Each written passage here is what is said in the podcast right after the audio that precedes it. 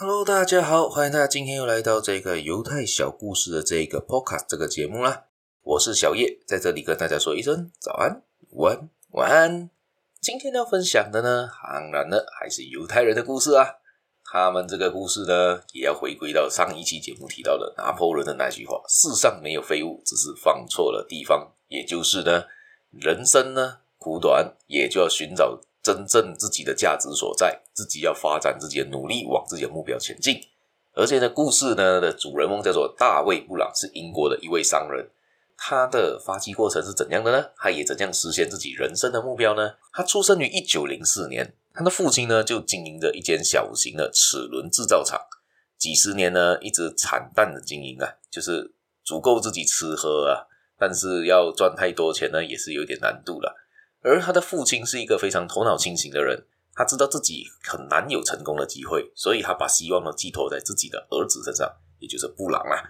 他严格要求布朗呢要非常勤劳的学习和读书，每逢假日呢，他就规定他一定要到自己的工厂来上班，跟工人一样艰苦的工作，没有特别的特权。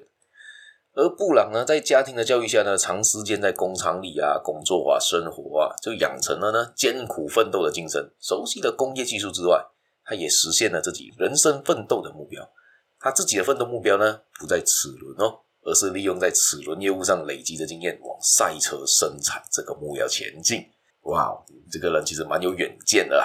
他长期观察发现呢，当代人对汽车使用已经非常的普及了。他也预感。汽车大赛即将会成为人们的一种流行娱乐。他克服了种种的困难呢，成立了大卫布朗公司，也聘请了专家和技术人员继续的研发设计，并采用最先进的技术设备呢进行生产。一九四八年，在比利时举办的国际汽车大赛中呢，布朗生产的马丁牌汽车呢一举夺冠，大卫布朗公司也因此名声大噪，订单如雪片般飞来。布朗也就从此走上了成功之路。所以，以这个故事，我们就看回呢，犹太人不管是从商或者从政，或从事科学研究，都首重人生目标的设定。他们先确定了自己的目标，全力以赴，直到成功，永远不放弃，坚持到底。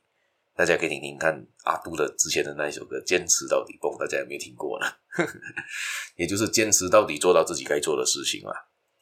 好，我们也今天故事也就分享到了这一边，大家有兴趣的话，继续的收听，继续的订阅，继续的按赞，继续的分享。我们下期节目再见啦，拜拜。